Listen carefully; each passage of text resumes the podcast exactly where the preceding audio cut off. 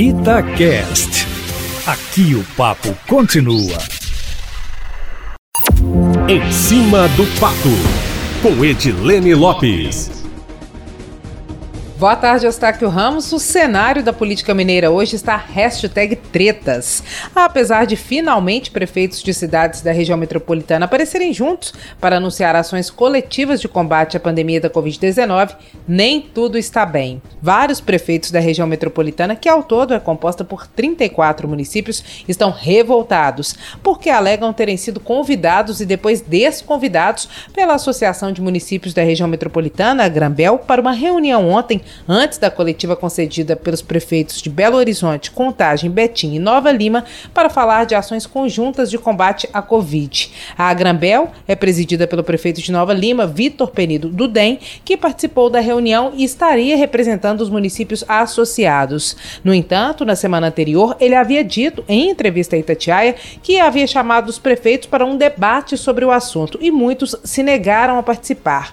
Vários dos chefes dos executivos municipais da região região estão desmentindo o presidente da associação inclusive, enviaram as mensagens de convocação e cancelamento da reunião para a reportagem da Itatiaia. Para quem quiser ter acesso, o conteúdo está disponível no site da rádio na página de colunistas. É só clicar em Edilene Lopes em cima do fato e lá vocês poderão ver as mensagens que os prefeitos encaminharam à nossa reportagem. A relação de prefeitos com a atual gestão da associação, Eustáquio, está desgastada de acordo com alguns deles, desde a gestão do governador Fernando Pimentel, quando os repasses de recursos constitucionais começaram a atrasar e, segundo alguns prefeitos, a associação não atendia às reivindicações para intermediar um diálogo com o executivo. No atual governo, o pagamento das parcelas atrasadas, conforme a Itatiaia sempre informa, foi negociado na justiça e até o momento as dívidas estão sendo quitadas. Os prefeitos, Eustáquio, nomearam o que está acontecendo neste momento na Grambel como uma crise de representatividade, uma crise institucional,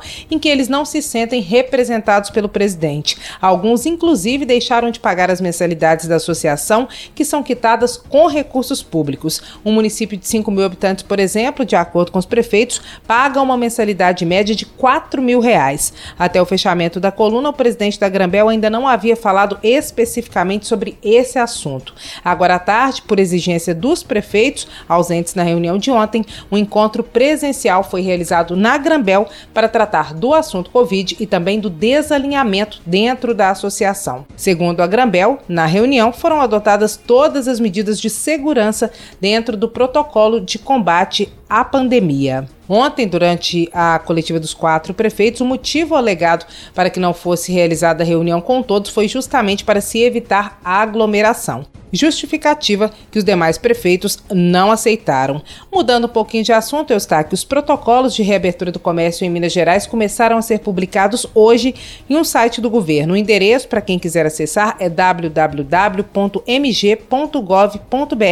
barra Minas Consciente, que é o nome do programa. Por enquanto, foram publicados apenas os da onda verde ou onda zero, que é a situação do momento, apenas com o essencial funcionando. Amanhã entram os da onda branca, de baixo risco, e os próximos da onda amarela e onda vermelha serão publicados nos dias seguintes. O governador Romeu Zema Eustáquio também anunciou hoje uma ajuda valiosa para os municípios. O estado comprou equipamentos de proteção individual para profissionais de saúde, como máscaras, gorros e aventais, e vai repassar esses materiais para as prefeituras a preço de custo, já que muitos municípios estão com dificuldades de encontrar insumos e também preços acessíveis no mercado. A compra em grande quantidade por parte do governo, de acordo com o próprio executivo, possibilitou queda de até 50% em alguns valores. Para fechar, Eustáquio, no cenário nacional que Larissa e Gabriela acompanham tão bem em Brasília, só um resumo rápido. Mais de 30 pedidos de impeachment, de acordo com Rodrigo Maia, já foram apresentados contra Bolsonaro no Congresso Congresso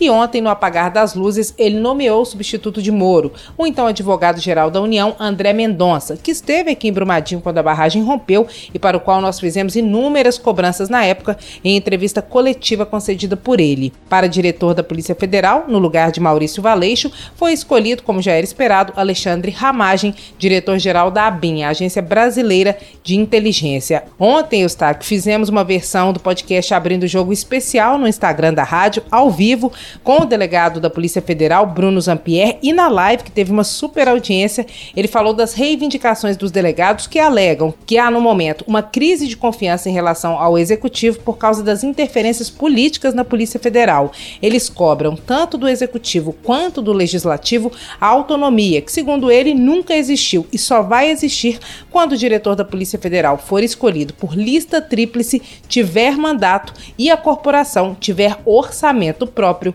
como Ministério Público. Por falar em Instagram, eu estou aqui, eu sigo te acompanhando no Eustáquio Ramos BH. Amanhã eu volto, sempre em primeira mão e em cima do fato.